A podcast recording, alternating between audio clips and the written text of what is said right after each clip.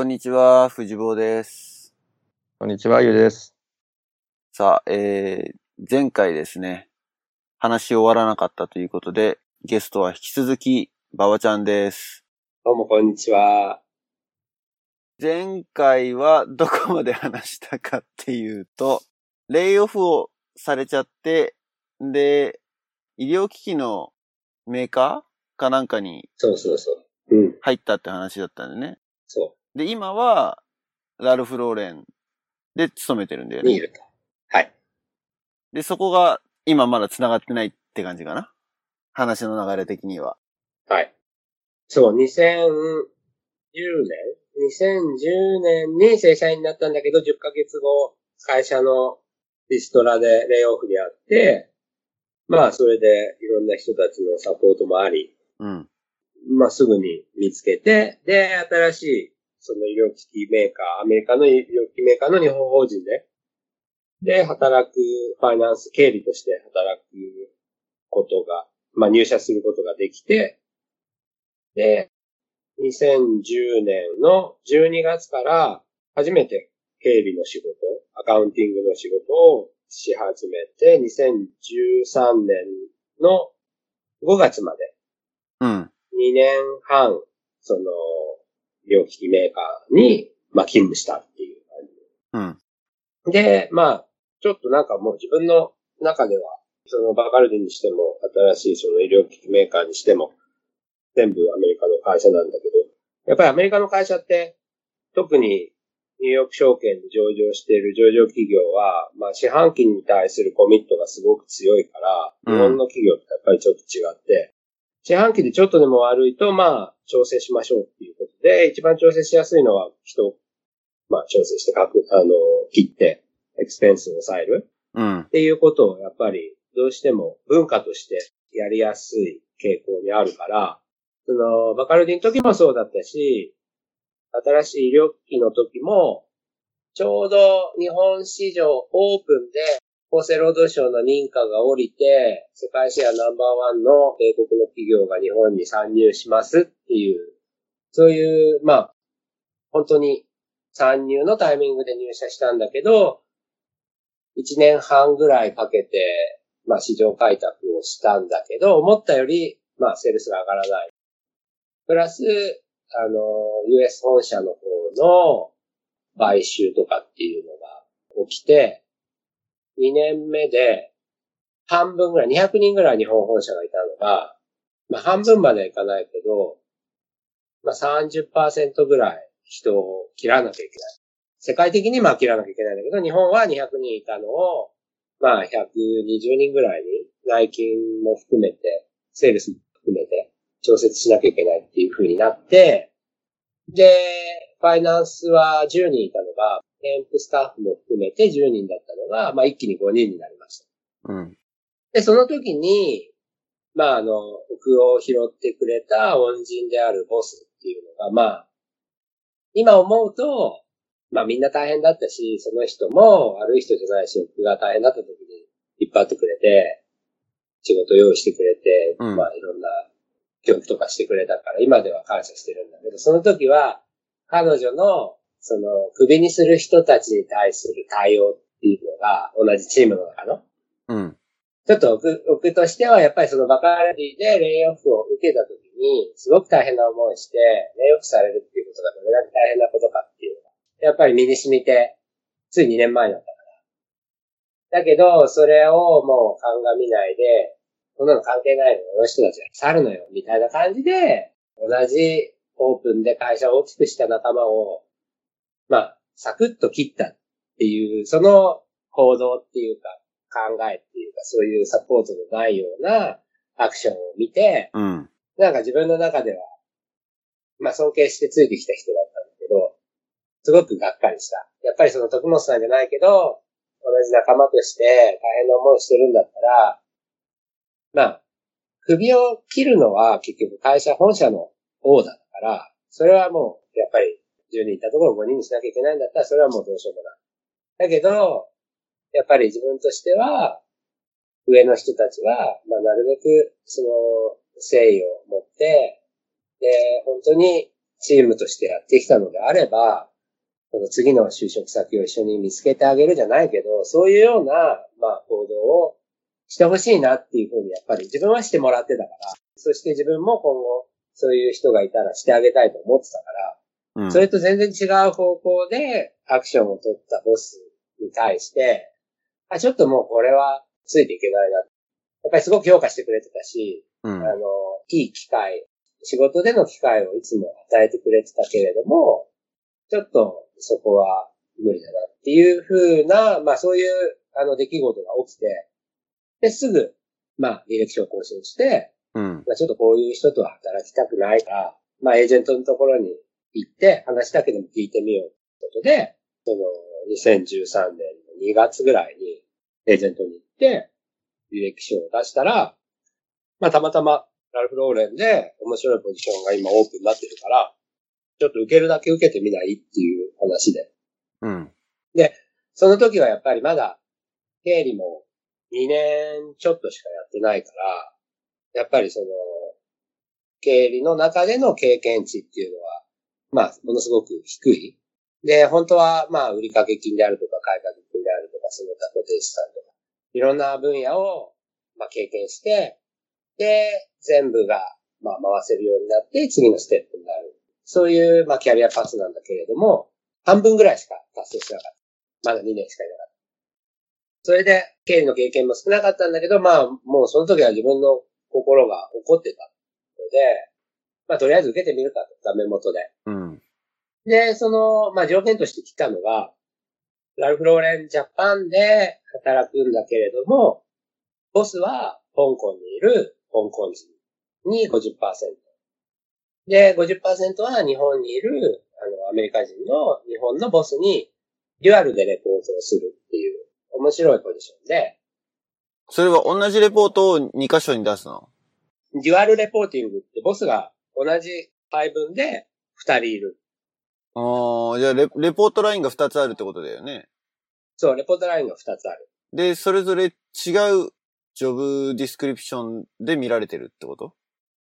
同じ job description で見られてるんだけど、結局名、名目は香港に本物のボスがいるから、直では見れないから、日本にいる、まあ、ファイナンスのコントローラー、ヘッドが、僕のことも、まあ、ついでに見ますよ。だけど、評価とか、仕事とか、そういったものの、まあ、オーダーっていうのは全部香港の直属のボスから来ますよ。そういうような、ポジションで、じゃあ、あくまで、じゃあ日本のボスは、その、仲介的なポジションに聞こえるんだけど。そうそうあくまでもまあ、サインだけするみたいな、タイムカードにサインするみたいな感じのイメージ。うんうん、一応、あの、まあ、そばにはいないから、うんうん、その人にも、まあ、承認を得て、日本の承認は彼からもらう。うんうんうん、で、それはまあ、すごい、そんなポジションを見たこともなかったし、あと、その、バカルディの時に、やっぱり機関システムの導入とか、バカルディジャパンを立ち上げた時のプロジェクトとかで、香港の人たちと仕事をする機会がすごく5年間であって、うん、で、個人的にもうファ、あの、ファミリーで香港人と仲良くなって、毎年僕も香港に遊びに行ってたし、うん、その、ボスのボスだった人も日本が大好きで、ファミリーで日本に来て、毎年交互に遊びに行ってるような中の、まあ、ファミリーがいたりして、僕の中では、香港ってすごく身近で、で、いつかは、まあ、外資にいるのであれば、まあ、リージョナルオフィスとか、その、ヘッドクォーターに行ってみたいなっていう淡い、その希望っていうのがずっと5、6年あって、うん、で、その案件の話が来た時に、まあ一歩でも香港に近づける。一歩でもリージョナルに近づけるんじゃないかなと思って、まあジョブディスクリプション的にはもう全然自分の2年間培ってきた経理の経験じゃカバーできないんだけど、まあしょうがない。とりあえず受けてみよう。っていうので、書類だけ出して、まあ書類がで落とされる可能性もあるから、うん。まあそれでダメだったらまあしょうがないから次別のところ探そう。っていうので、あの、書類を出したら、まあとりあえず面接に来てくれっていうことで、ラフローレンのジャパンの方からコンタクトがあって、うん。で、面接を、あまあ、スタートさせた。うん。まあ、それで結果的には5回ぐらい面接して、香港のボスになる人とも、ビデオ電話で面接して、で、エクセルの試験とかしたりして、うん。で、まあ、1ヶ月ぐらいで内定をもらって、で、2013年の5月からライフローラに入った。なるほどジャ。パンの方に入社した。じゃあしばらくは日本のオフィスで働いてたってことだよね。そう、それで、あの、日本オフィスで、e コマースの、まあ日本はその、僕が入った時には、e コマースウェブサイトでの販売っていうのはちょうど1年前にオープンして、で、前任者が辞めちゃったので、そのリプレイスで入って。で、ちょうど入った次の月に韓国のローンチがあって、で、システムは全部日本のシステムを使って、プラットフォームもすべて日本で、で、まあ、マネジメントは全部香港でしてるっていう状態で、まあ、日本の、まあ、プロセスを使ってるから、うん、韓国もローンチ手伝ってっていうことで、韓国の担当者が来るまで、うん。ローンチのプロセスを手伝って、で、韓国がオープンして、韓国の担当者も入って、で、日本と韓国で、それぞれセールスを立てるっていうような状態で、10ヶ月、ラールフローレンジャパンにはいたんだけど、まあもう入って3、4ヶ月目ぐらいで、ボスがやっぱり何回も日本に来てくれて、で、キャッチアップで何度も会う機会があって、で、こっちからも出張で香港に行ったりした時に、ボスがすごく自分のことを気に入ってくれて、うん。もう入社した時に、すごく香港が好きだと。で、まあ、バカルディのことも、ちょうどたまたま縁があって、バカルディの時に、えっ、と、バカルディアジアパシフィックの CFO が、ちょうどラルフ・ローレンのアジアパシフィックの CFO で、転職で、ラルフに先にいて。リージョナルのファイナンスの人、知り合いが何人かもうラルフ・ローレンに移ってて、うん。で、僕のことも覚えててくれて、そういう縁もあって、ボスも気に入ってくれて、で、香港行きたい行きたい。で、こいつバカルディから来たんだよ、みたいなので、その CFO に紹介してくれたりとか、そういう上の人に、まあ根回しをボスがしてくれて、うん。で、割かし早めにもう入社して、内々で決まったのは、5月に入社して、9月にはもう、あの、リージョナルに移動っていうのが、内示が出てたので、へえ、早いね。そう。で、あとはもう、ビザを待つだけ。うんうん。で、ただ、本当にアルフローレに入ってまだ半年しか経ってなかったから、ビザがすぐに降りるかどうかわからないっていうことで、それでもビザも割かし早く出て、うーん。11。月にはビザが出て、ええ、早でい。2ヶ月で出ちゃうの？なんか結構そんなに時間かかるのか。あの、今、やっぱり香港とかシンガポールとか、その国の人たちの雇用を守るために、うん。やっぱり景気が少し緩んでる、落ち着いてきてるから、ビザの新しい発行っていうのが抑えられてるんだけど、まあやっぱり会社規模が大きいっていうのと、あと、ラルフローレンの日本から結構、そのリージョナルに何人も人を送り込んでたっていう実績があって、うん。それもあって、まあ割かし早く降うりた。あと、まあ、日本人っていうのもプラスになってたっていうのは、韓国で同じポジションで、やっぱり、ビザが降りなかったっていうことが結構あるから、うーん。それはやっぱり日本人だから、まあ少しプラスに見てくれてるっていうのはあるっていうのは、そういう話はやっぱりあったし、あとまあ会社が何人も送り込んでるし、会社規模としても大きいから、早く出たっていうなるほどね。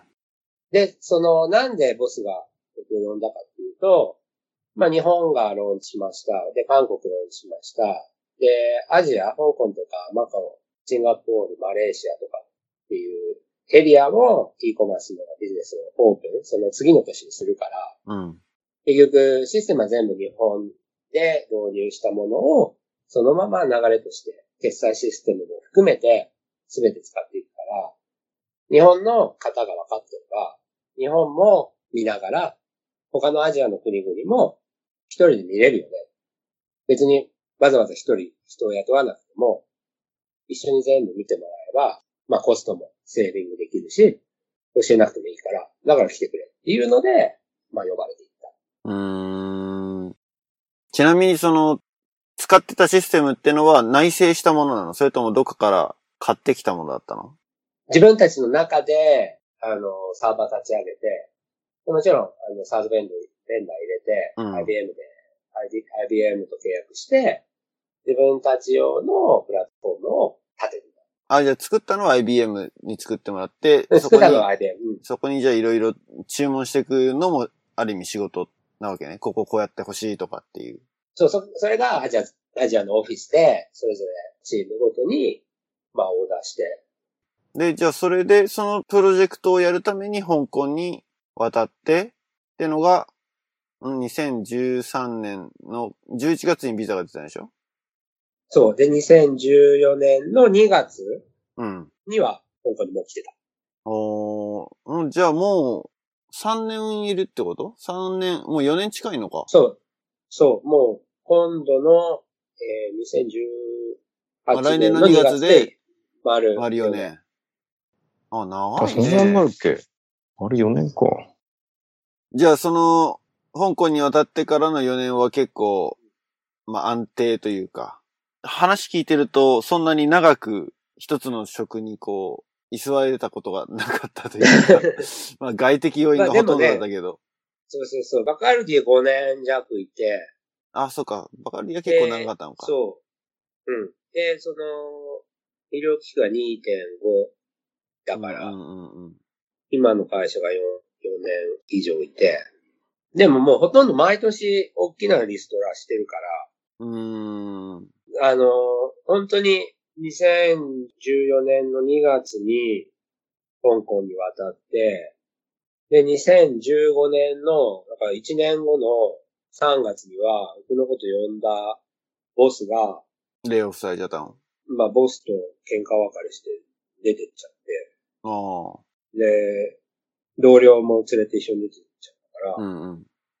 僕だけ、まあ、ちっちゃい、あの、e コマースだけ、会社全体で見ると、香港すごく大きな人数がいるんだけど、e コマースだけだと、ファイナンスは韓国合わせて4人しかいなかったから、うん。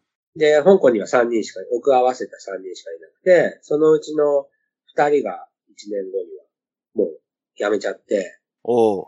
で、まあその時に、やっぱりボスも僕のことを心配してくれて、で、入社した時に、その、日本法人の方で、まあ、半分レポートしてたっていう外人の人がやっぱりすごく可愛がってくれて、うん。どういうことが起こるかわからないから、ボスもいなくなっちゃうし、だから、もうそれだったら日本に帰って、もう一度ラルフローレンジャパンの方で仕事をした方が、その仕事面でのセキュアさは確保できるよねうん。ことで、まあでもそんな動きをしたら反対に e コマースのヘッドが起こっちゃっうん。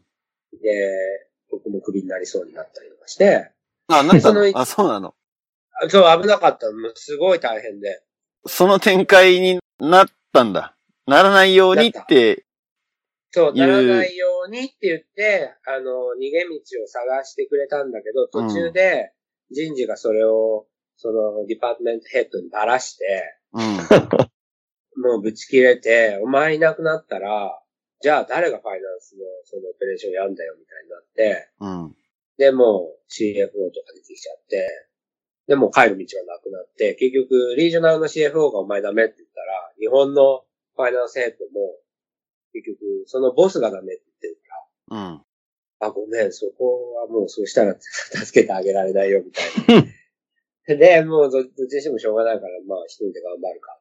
っていう風に頑張って、で、一年頑張ったら、新しいボスが入ってきて、新しい、まあ同僚が入ってきて、ZOZO タウンとの提携、新しいビジネスをローンチさせたりして、うん。そうこうして1年経ったうちに、2016年の6月に世界全体で10%、香港は20%ぐらい切ったの。あ、またレイオフがあったレイオフが、やっぱりあの、US 本社が芳しくなくて、の。うん。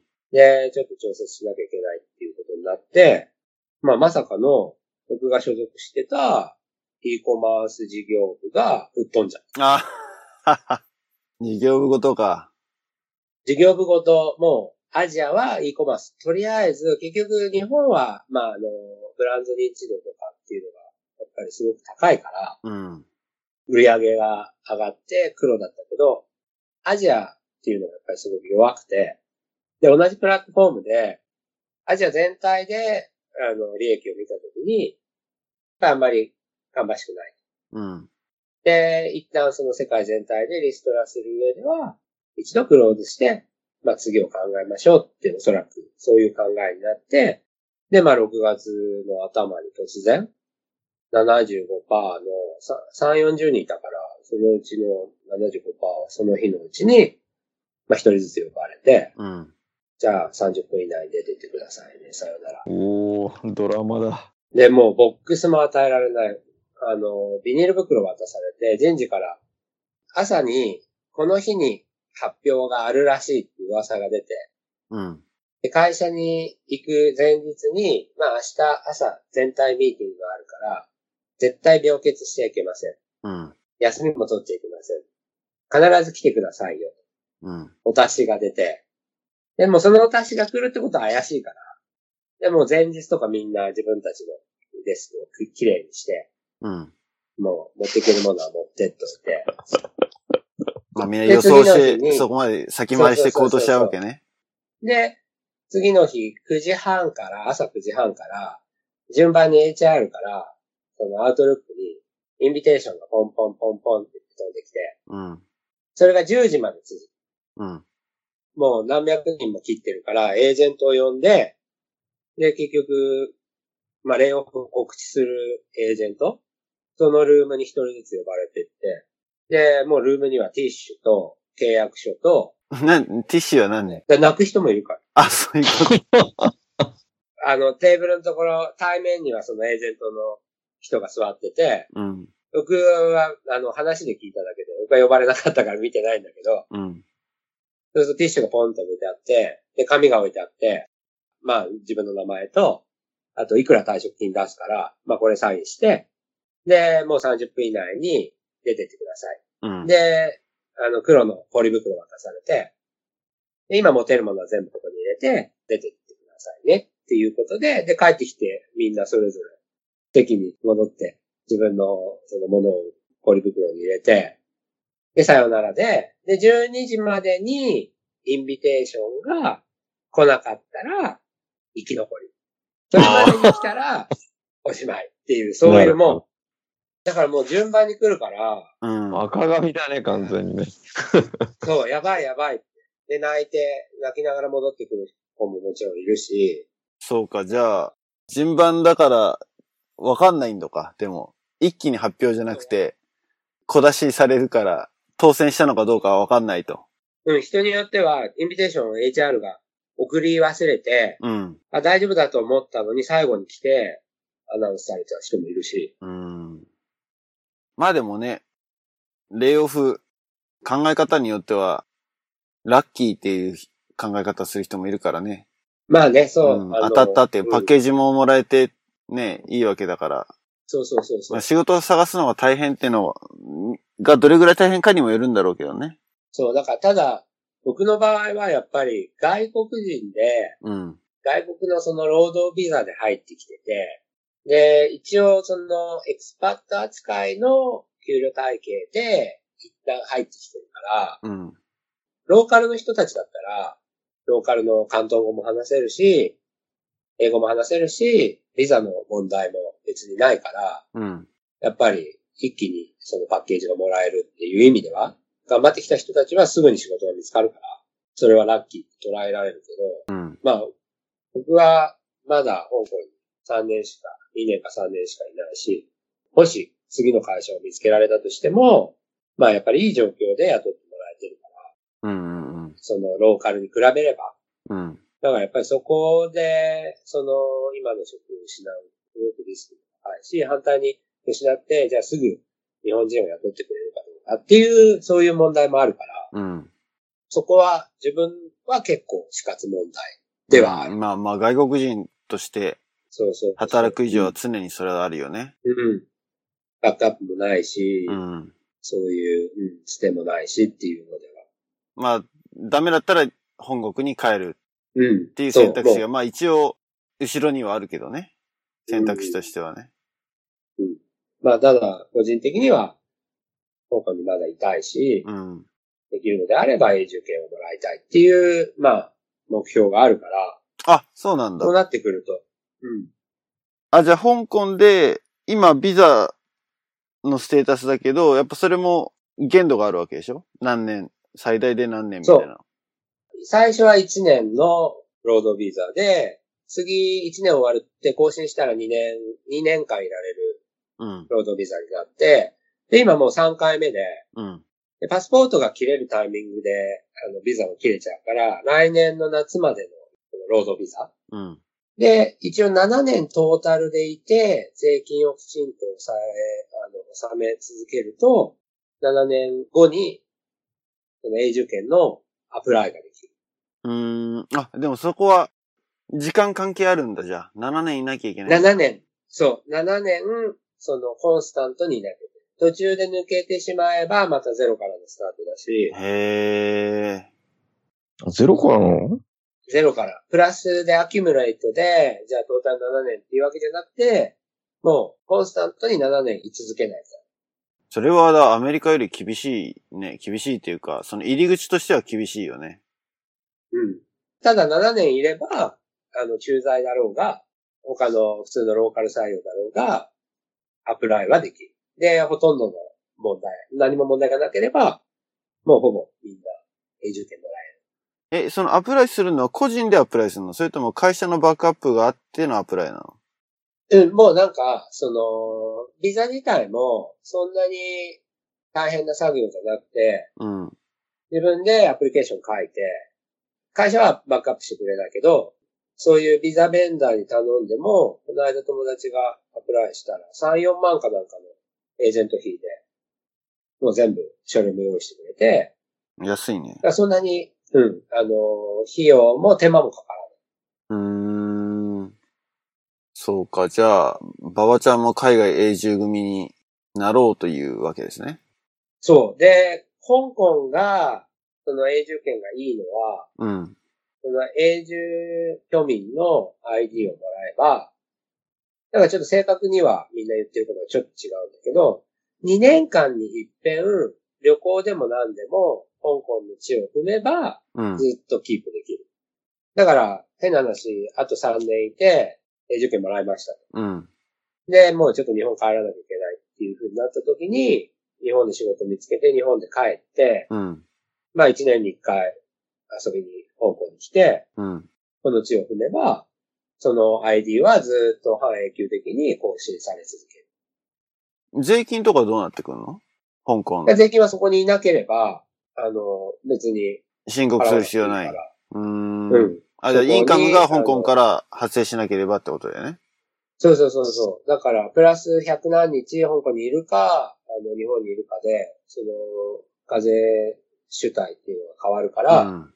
日本に長くいるんだったら日本だし、じゃあ、その、香港に惚れ込んでしまったというか、香港のいいとこっていうのは何なんだろう？その魅力というか、そのまま居ついてしまおうと思った。なんですかね。俺、香港行ったことないから、わかんないけど、ユウは行ったことあるでしょ？香港。香港はないんだよね。あ、ないの？うん。あ、意外。そう。北京、上海。だから、ああ。うん。台湾、香港はね、ちょっと、近々行ってみたいなと思ってて。あ、台湾もないんだ。台湾もない。うーん。香港は、まあ、とにかく狭くて、東京と、東京都より小さいのかな、確か。東京都全体？っていうこと？そう、23区ぐらいってこと？東京の面積の半分ぐらい。ああ、じゃあ23区ちょっと大きいぐらいなのかな？うん。多分そうだ。で、交通も便利だし、あとアジアの真ん中にあるっていう意味では、まあアジア好きな人にとってみれば旅行とか含めて、まあとにかく行きやすい。どこにでも。1、2時間で行けるし、シンガポールまでも4時間。タイも2時間ぐらい、2、3時間だし、うん。まあそういう意味でのロケーション的に、で、あとプラス日本、東京に帰るのも、まあ4時間半ぐらいの距離で、うん。週末に帰れる。そういう便利なところでもあるし、あと、まあ生活水準がもう日本にほとんど変わらないまあ物価水準は世界でナンバーワンだから、家賃も含めて、あ、高いんだと。にかく、うん、ニューヨークよりも上だから。あ、マジで？へえ。だから、とにかく高い。で、高い分、まあ家は狭いし、うん。で、古い。だけど税金が安い。あー、なるほどね。じゃあ、インカムの方からそんなにタクシー持ってかれないわけなんだ。うん。あの、すごく、この間計算したら、家賃とかも、その会社によってなんだけど、うん。その自分で払ってる家賃を、自分の、まあ、費用として見てもらえるようなプログラムが会社とその政府間であるから。それにアプライすると、まあ自分の家賃は費用として給料から、あの、まあ、差し引かれて、最終的に。で、給、あの、家賃高いから、うんその分の割合っていうのは大きいし、あと反対に子供とかがいると、二人、三人子供いると税金ほぼゼロになるから。へえ。そうななんだ。んと。なんと。そうそう。だから子供がいる人たちも、その分安いし、で、15%とか、まあもちろんその所得にもよるけど、その家賃とかっていうのを控除されて、10%台？日本だと35とか、まあ40とか行く人もいるし、だけど、まあ半分以下。うーん。それは、税制の面ではかなり嬉しいね、そしたらね。うん。まあ、当然だから物価が高い分、給与もそれに応じて高いわけでしょ？その水準、他の国から比べたら。いや、そこがトリッキーなところで、あ、そうなの？違うんだ。そこがすごくトリッキーで、もうすごく二分化してて、貧富の差がもうかなり広がってるっていうか、広がってたのかわからないけど、ローカルの人たちの基本水準は日本と変わらないか、ちょっと低い。うーん。ただ金融都市だから、金融系に勤めてる人たちの人数っていうのが多いし、そういう人たちとの差っていうのがものすごく大きいから、うん。まあ、豊かな人はもう限りなく豊かで、で、ローカルの人たち、例えば、まあ、飲食店で働いてるような人たちっていうのは、まあ、ものすごく低い給料で、まあ、一人暮らしはできないし、ローカルはそんなに高くないけど、まあ、職種によってはものすごく高い。うん。ばらつきがすごくある。うん。だからほとんど、その、香港の人たちと遊んだり、あの、友達になったりして、もうほぼ一人暮らしはできない普通の人たち。大学出ても、やっぱり結婚して、へ変な話、結婚しても親と同居する、しなきゃいけない人たちも多いし、へえ。まあ結婚してようやく二人で共働き、だから共働きっていうのは当たり前だし、女性の社会進出っていうのはそういう意味でも、まあ日本なんかよりもよっぽど進んでるし、もうほぼ女性も男性も働く。で、その代わり、お手伝いさんをみんな雇って、子供の面倒を見てもらったりとか、うん。働いてない人の方が、その、主婦の人の方が、まあ、変な話、ま珍しい。うん。うん。うん。まあでも、その雰囲気とか、仕事の仕方とか、日本みたいに、あの、まあボスがの飲むのが好きだだと、飲みに週に何回か行かなきゃいけないとか、もうそういうのは全然ないし、個人主義の国だから、他の人たちの顔色を気にしないで、だけど、周りはアジア人。そういう雰囲気がすごい好きだな。まあ来てみて、すごくそれを感じる。え、それ香港だからの？それともやっぱラルフがアメリカが、アメリカの会社だよね。あ、もうほん香港だから。あ、香港だからなんだ。うん。香港人が基本的にやっぱり結構個人主義的な人たちの方。まあ文化がそうなの。うーん。そうか、じゃあ、これから、その永住権取得に向けて、まあ少なくとも3年いてってことだよね。今4年だからね。そうそうそうそう。って感じか。まあだから来る前の目標っていうのが、まあ一つあって、うん。一応その、今回香港に来れたのは日本の法人からのトランスファーだったから、うん。まあ来やすかった。で、もちろんその時は英語も今よりも全然喋れなかったし、海外で働いたこともなかったし、うん。まあ普通に自分でチャレンジして、ゼロから、じゃあ香港で仕事を見つけたよっていう風になってたら絶対見つかんなかったけど、まあその、インターナルのトランスファーで来れたっていうのが、まあラッキーだったし、うん。まあありがたかったことなんだけど、まあそれで来れた。だから、まあ目標としては、自分で香港内で同じ給与もしくは、それ以上のものを、まあ払ってくれる会社に転職して、永住権をもらってっていうところまでできたら、うん。まあ香港卒業してもいいかなっていう。永住権もらってほ卒業ってのは何？また、その、2年に1回ちょっと遊びに行くっていうようなのを繰り返していくっていうような感じなの？入れればね、あの、オポチュニティが良ければ、もちろん香港に。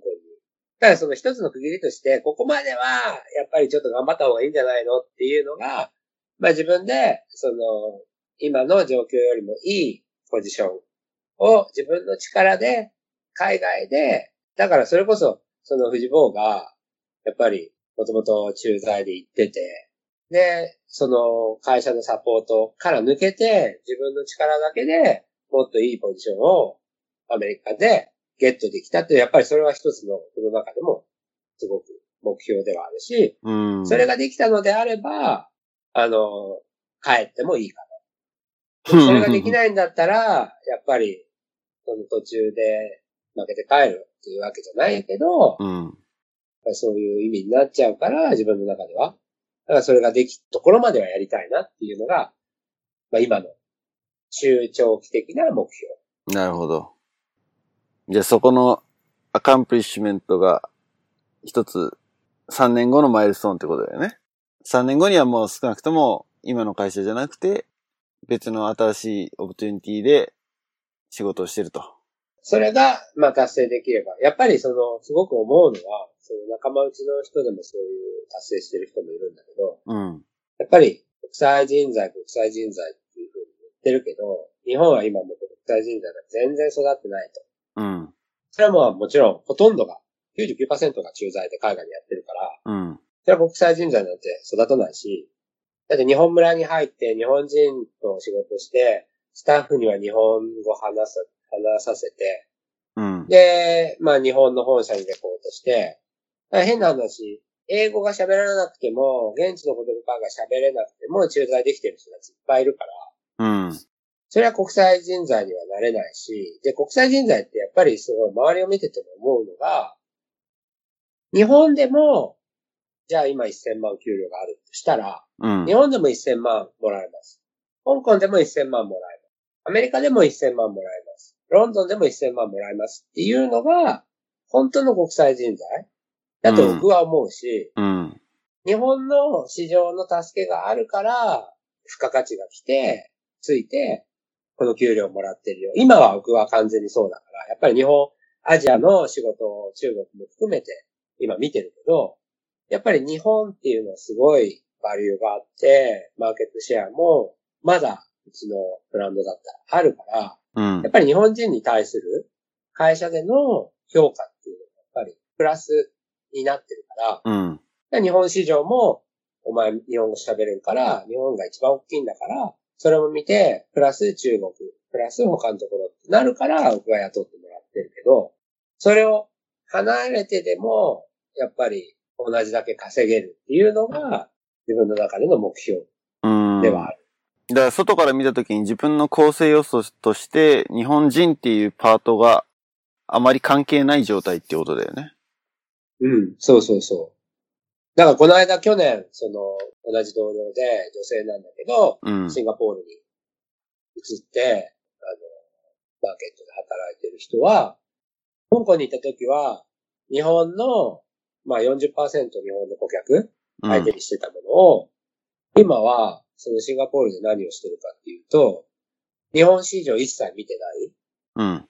だから、もう完全にアジアの諸国、シンガポールであるマレーシア、それ、その他の小さい国々の日本語でない部分を英語で見て、香港にいた時よりも、やっぱり給料が上がって価値を上げてる。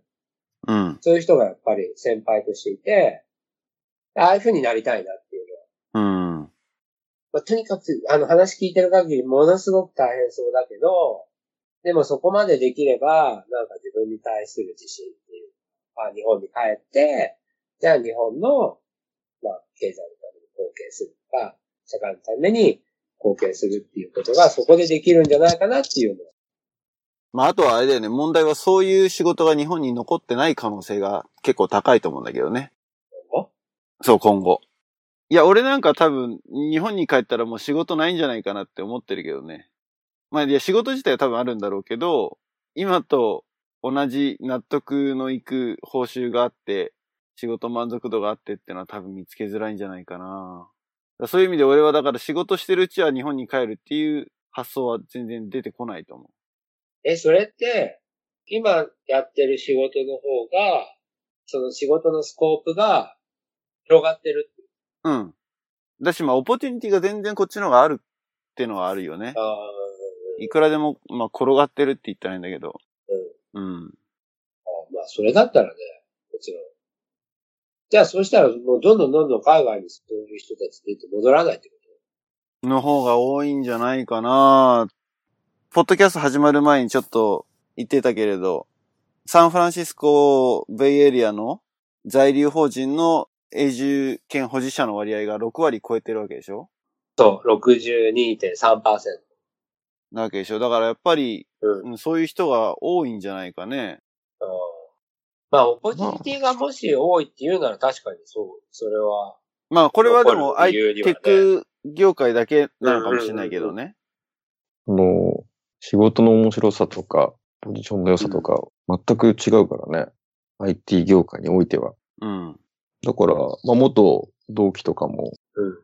ね、普通に本国採用になるだけで、給料が2倍、3倍になるし、しかもあの、働く時間も短くていいし、うん。ねうん結構その、ヘッドクォーターのパス作って引っ張ってもらってみたいのは何人かやって、悠々自適に 暮らしてるよね。オラクルとかで。で、大体向こうにある程度住むと、もう、周りの仲間がどんどんいろんなところに来たりするから、うん。まあそれでまた条件いいところ行ってと。で、最近比較的その、また企業っていうかスタートアップっていうかね、うん、まあやっぱりじゃあビッグデータ含めて、あの、じゃあ解析周りとか、ね、 machine learning とか絡めて、じゃあこういうパッケージ作って、ローンチしようっつって、何かでローンチして一気に伸ばしてるとか、なんかそういう流れは非常に強いよね。だから多分エンジニアとして、えっと、普通にどっちで同じ労力をかけて、ね、仕事した場合に、リターンが大きいかって言ったら明らかにシリコンバレーだよね。そうね。うん。ああ、僕は間違い。うん。比較的だからそっちで何か物事が生まれて、まあ流れができて、で日本はそれを受け入れて、使って、みたいな感じだから、日本ってどちらかって言ったらそれを仕入れて使うみたいな、うん本当の開発をしてないケースが多いよね。本当の開発してないやつらなんか変だな。コアのところを作るっていうよりは、コアのものを作られたものを組み合わせたり、使うっていう方が、利用するっていう方が多いよね、多分。まあしかも結構慎重だしね。日本にそうそう技術入ってくるまでがね。だ常に、もうこれは多分10年、20年前からそうなんだろうけど、常に2、3年ビハインドっていうか、うん。うん、馴染むまでにそんぐらいかかるってことだよね。まあ、ただやっぱりまあ時代もだいぶね、変わってきてるから、まあうん、例えばメルカリとかは、なんとかそっちでもね、今、成功、成長させようとしてるとかね。まあそういうケースも出てくるよね。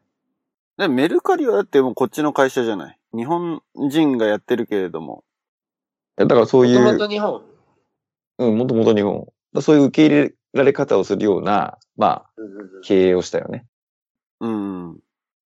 あとはだからトレジャーデータとかもそっちで基本的にはね、立ち上げて資金調達して一気にベース作ってから日本に来たりとかね。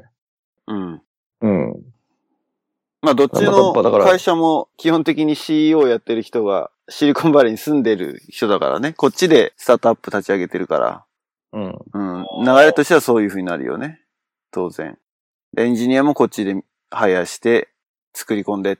だから、日本初っていう風に、それをまあ言うのかどうかわかんないけど、なんとなく日本初でこう、世界に通じるものをって一生懸命言ってる人たちってのは、なんつうの、リソースも含めて、日本国内で全部やりきってから、その世界に通用するものを、その先にまず日本市場に投入して、でそれを世界に広げていくっていう方がなんかすごい強い印象があるよね。でもこっちに、でそうやって起業してる人とかは、日本はあくまでマーケットの一部でしかないっていうか、まあ US 市場が一番大きいね、近くにあるからってのもあるんだけど、日本市場はまあ自分が、なんつうの、ルーツであるから、すごい、あの、マーケティングとかももちろんしやすいんだろうけれど、でも、後からだよね。だいたい先に日本市場向けには作らないよね、ほとんどはね。まあ、言語の問題もあるけど。うん。それって IT だから。うーん、そこはわからない。他の業界がどうドライブされてるのかっていうのは。まあ、IT だからっていうよりも、まあ今起業して、えっと、ディスクラプトっていうかなんかその業界変えていくっていうと、まあやっぱりデジタルの力を借りるっていう方が、まあよっぽど早くてインパクト与えられるよね。まあだってまあ頑張ってる他で言うと、例えばユニクロだってまあね、日本だけど、まあなんかうんベンチャーっぽくはないじゃん、なんか。ああ、でもそれ、そういう企業もやっぱあるよね。その日本から海外に出てきてる。ユニクロはそういういい例だと思うけれど。うん。まあでも、変な話メルカリはまあ、向こうでもともと調達したっていうよりは、やっぱり、あの、日本で作って、まあ、アメリカにベースを置いて資金調達してっていうのは、あの、まあ、あらかじめ多分計画はされてただろうけど、ベースは最初日本だよね。ああ、そうか。うん。私のプロダクトは日本でなのか、メルカリは。うん。だベース作って、まあ、一気に成長させる時の市場を、アメリカのファイナンスを使ったってことだよね、だから。うん。だそこはだから、その、場所を、自分の伸ばしたい事業をどこの場所でやったらいいかっていうところでね、そういう選択肢をしたっていう。まあ、優秀っちゃ優秀っていうか、うん。すごいね。なのにもと、もとの CEO はメルカリのうん。シリコンバレーにいたいや、えっと、もともと日本で立ち上げて、で、多分、まあ、早々にその資金調達とか含めてやるっていうんで、えっと、もう2年目ぐらいにはもうアメリカに確か子会社作って、多分、そこに長いこといるっていうか、そこを中心にしたんじゃない？だからプロダクトとか最初のプロトタイプなのかな？わかんないけど、作って、うん。まあ、ちょっと固めて、まあ、いけるぞと。あうん。で、資金調達して、もうこれ一気に勝負かけるんだっていう時のその資金調達先をアメリカにするために、まあ、アメリカに法人作って、あそこで多分何億って、うんね、多分、調達して一気に。うん。で、そういえばちょっとあれなんだけど、俺、聞き逃したのが、えっと、今、馬場ちゃんはその EC の部門で行っもうね、クローズしちゃったの。て、それうんクローズした後は何やってんの？でね、EC をやった後に、うん。あの、 store development、うん。本当の箱を作る部署に今いる。おー。で、本当の、まあ、建築部。日本で言ったら、建築部で、うんもう本当に、日本であれば、まあ、伊勢丹であるとか、うん。そういうデパ、デパートのところのショップインショップで店をオープンさせたりとか、まあフリースタンディングって言って路面にあるような、ああいうお店を立ち上げるときに、うちは社内に、その、まあ、デザインっていうのはもう全部ニューヨーク本社の方でうん。デザインされて、で、そのニューヨーク本社が、まあ、規定してる内装であるとか、そういったものを、まあ、忠実にアジアの、その、まあ、どこかで再現できるような仕組みっていうのが、それぞれの国にチームがいて、うん。で、プロジェクトベースで、その、建築を勉強したようなスタッフがプロジェクトマネージャーとして、まあ、その、建築業者を使って、うん。新しい店舗を、あの、作っていく。うん。まあ、リノベーションとかも含めて、それを、まあ、日本、韓国、香港で建築部がそれぞれあって、うん。その中でプロジェクトのコストのマネージメント、僕はファイナンスの所属だから、うん。あくまでもコストベースなんだけど、そのプロジェクトマネージメントのコストを見てるっていう、そういう部署に今、移ってきた。なるほど。そっかそっかそっかそっか。そう、だから、本当に。で、中国、今年中国30店舗開けて、来年50から60開けるから、うん。2年で100店舗。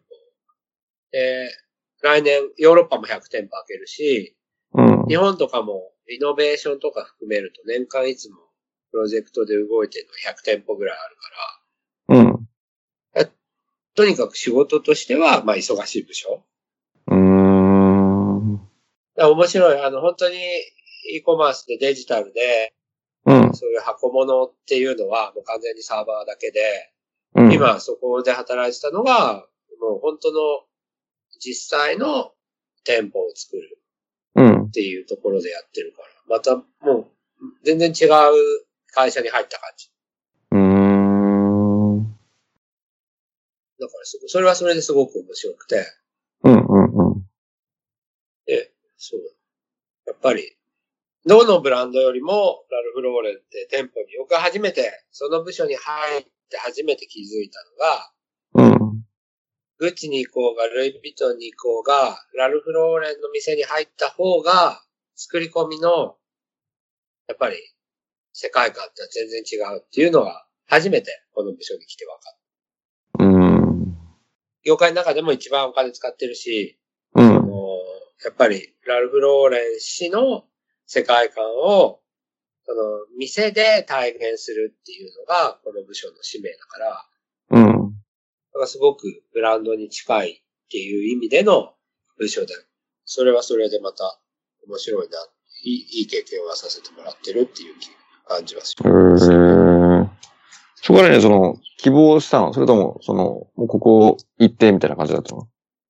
いや、あの、もともとアカウンティング経理のバックグラウンドで e コマースも経理の部分の担当でやってたんだけど、うん。ファイナンスの仕事って、あの、経理か、もしくはもっと、その経営企画よりうん。うん。うん。のファイナンスかっていうのに分かれてて、うん。で、特に外資だともう、アカウンティングはアカウンティングディビジョン。うん。で、その経営企画の方は、まあ、FP&A って呼ばれてるファイナンスプランニングうん。の部署って完全に分かれてて、うん。で、やっぱり、ファイナンスにいると、もちろん、あの、アカウンティングを極めていって、うん。で、その、コントローラーになっていくっていうのが一つのキャリアパスなんだけど、うん。F、その FP&A の方に、まあシフトしていくっていうのもうん。一つの方向性で、で、僕は、まあチャレンジとして、やっぱりそのアカウンティングよりも FP&A の方が、まあそのものにもよるし、その表現があんまり良くないけど、難しいっていうふうに思われてるから、チャレンジングだっていうふうに思われてるから、まあそっちにチャレンジしたいなっていう思いが、まああって、うん。で、今回その、まあリストラがあって、次の部署に移動って言った時に、まあうんその前々から希望は出してて、 accounting もあの3年間 e コマースやってるから、うん。だからその経営企画の方に行ってみたいっていう話は、あの、会社の方にしてて。で、それが今回、あの、部署移動の時に、うん。まあ希望が叶って、その project management の store development の、まあ、経営企画みたいな、そういう部署に入ることはできた。うーん。だまあ、すごく難しいけど、まあ、うん。勉強にはなって、いい経験にはなってる。うん。うん。うん。だ結局そのプロジェクトっていうか、まあアメリカの方で基本のベースができてて、でそれをじゃあそれぞれ現地が入れるときに、じゃあ現地の内装屋とか材料仕入れてとか、うんまあ人？うん。どれぐらい動いてとかっていう、まあ原価管理やってる感じかな。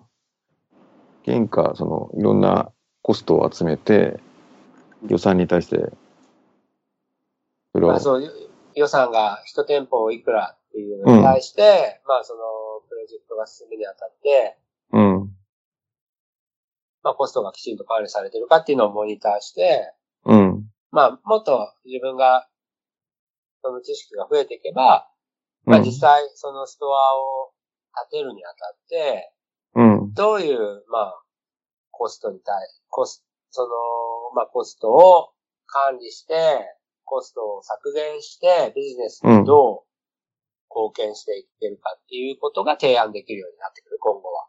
うーからそれに、だそれこそ年間、日本だけでも100店舗とか、リロケーション、リノベーション、新規合わせて、やっぱり使ってて、うんそれ。こそ何百、何百億って年間で、まあ、うん。その100、100億近い単位でのお金が動いてる部署で、やっぱりボスとかはそれで、じゃあビジネスに対してどういう貢献ができるかっていうのを常に、うんまあ、提案してる。そういう部署だから、うん。だから、まあ、もっともっと自分が成長していければ、そういうことに対して、まあ、提案であるとか、うん。まあ、新しい価値を持っていけるようにはなるのかな。うーん。面白そうだね。今、そのまあちょっとね展、展開は、えっと、さっき言ったように、中国、まあ、新規を増やしますとか、まあ、り日本もいっぱいあるから、イノベーションしますって量はどんどん増えてるの？トータルの数中国がもともとそんなに、あの、他のブランドに比べて、うん進出っていうのがしてなかったから、うん。だから今年から中国大量出店。ちょっと、ああの、他に比べると遅いんだけど、うん。だからこの2、3年はもう中国にシフトっていうかその、まあ、フォーカスされてる。うーん。やっぱりすごく中国も、あの、まあ、人が洗練されてきてるし、うん。都市自体が、あの、やっぱり東京よりも、変な話、上海なんか東京よりも、やっぱり発展してきてるし、うんこ。の間、ままあ僕は言ってないけど、重慶うん。に行った人が、もうとにかく上海よりもすごいんじゃないかって、僕はちょっと言ってないから、あの、聞いただけだけど、うん。やっぱりそういう都市がポンポンポンポンって出出てきてるから、ぱりそれだけの購買力もあるし、うん。人がもっとそういうブランドに対しての、まあ思いとかっていうのも強くなってきてるから、うん。まだ、まだまだ伸びる余地はあるんじゃないかっていうことで会社は、まあ中国にフォーカスをしてる。うーん。じゃあ3年逃げ切れそうだね。そこ。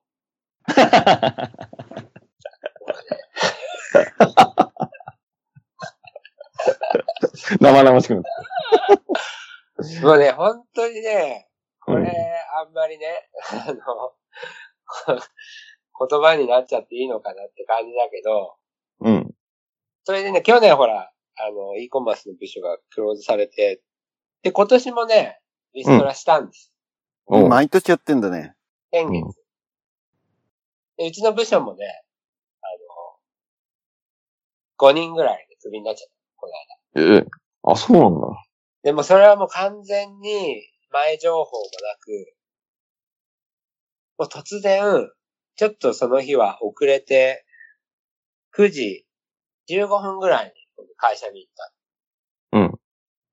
そしたらなんか、なんかざわついてて、でも大体、そのもう雰囲気でわかるから、うん。まさか、ちょっと雰囲気が、もうこっちももうプロだから。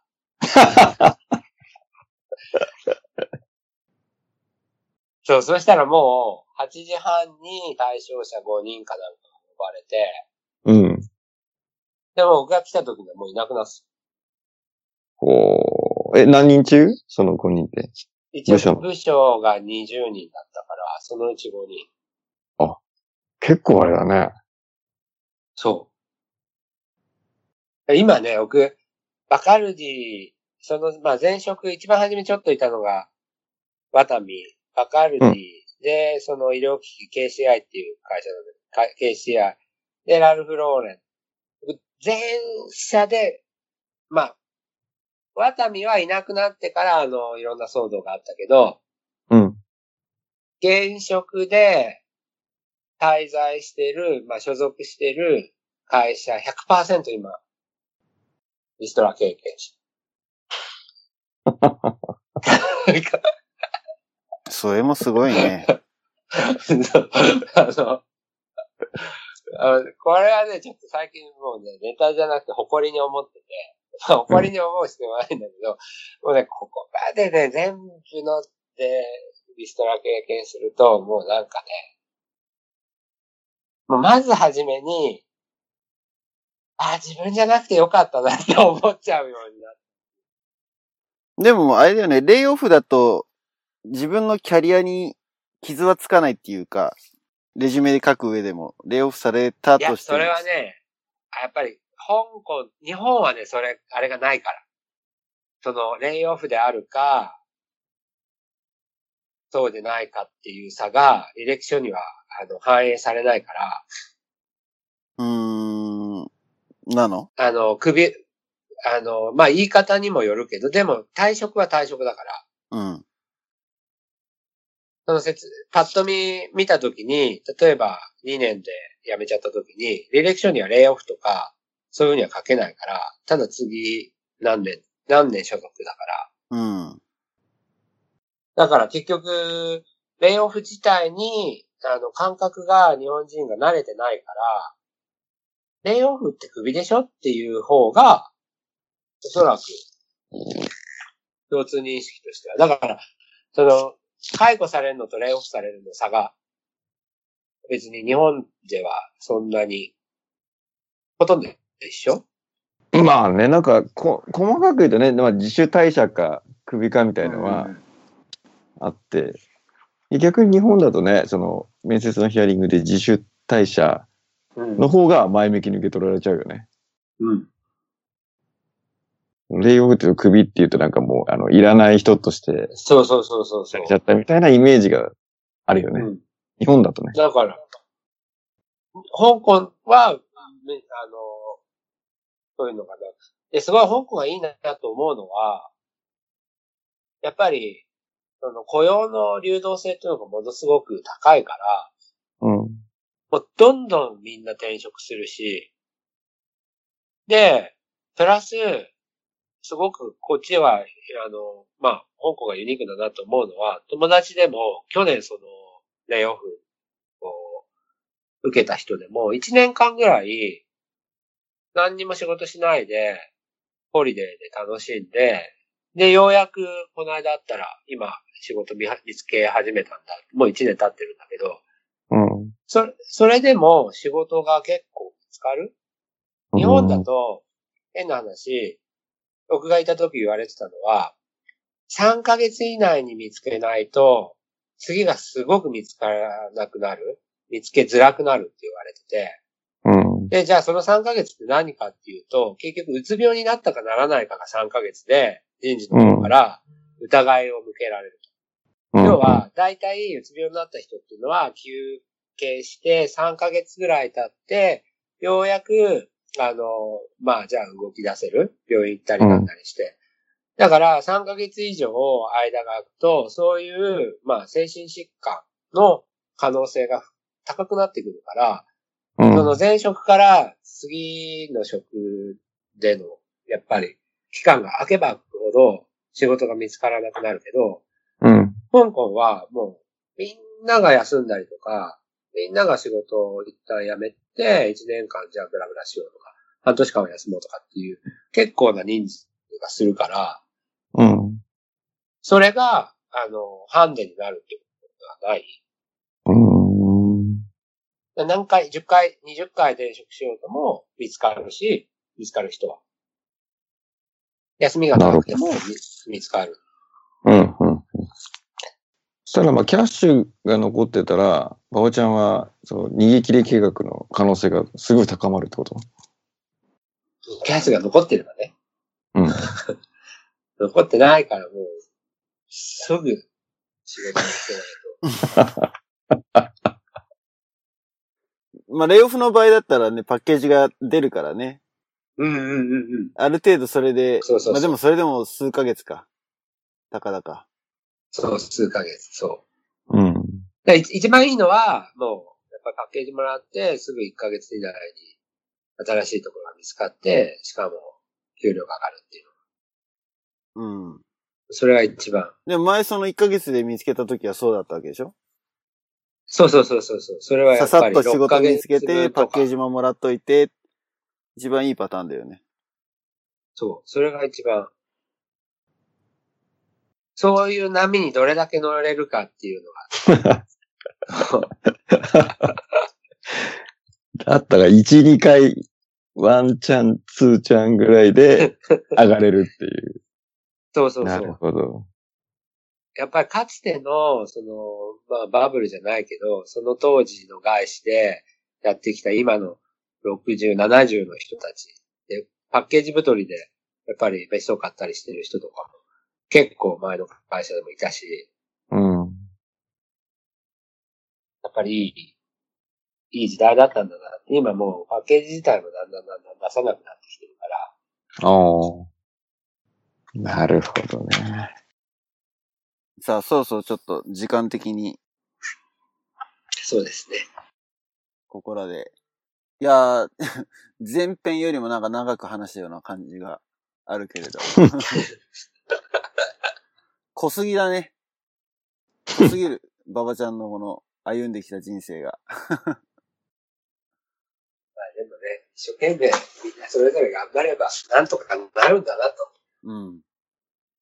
それはね、思う。了解。じゃあまた、機会があったら、そうですね。うん。この、ま、また別の話しようよ。もうちょっと、あの、なんだろう。じ、人生、波乱万丈なところがすごい今回はフォーカスされちゃったけれど。あとはだ、ゆう、ゆうはいつか香港に、うん。そうだね。そうだ。ね。行くか、香港。うん。香港はいね、やほんと近いし。うん。今ほら LCC いっぱい出てるから。うん、うん、うん。ね、前回と合わせて全2回の前編後編って形だけど、えー、馬場ちゃんどうもゲスト出演ありがとうございました。ありがとうございました。ありがとうございました。はい。じゃあ、えー、また、もし出演の機会があったらよろしくお願いします。ね。ということで、皆さん、はい、ありがとうございます。ごきげんよう。さようなら。さよならありがとうご。ざいます。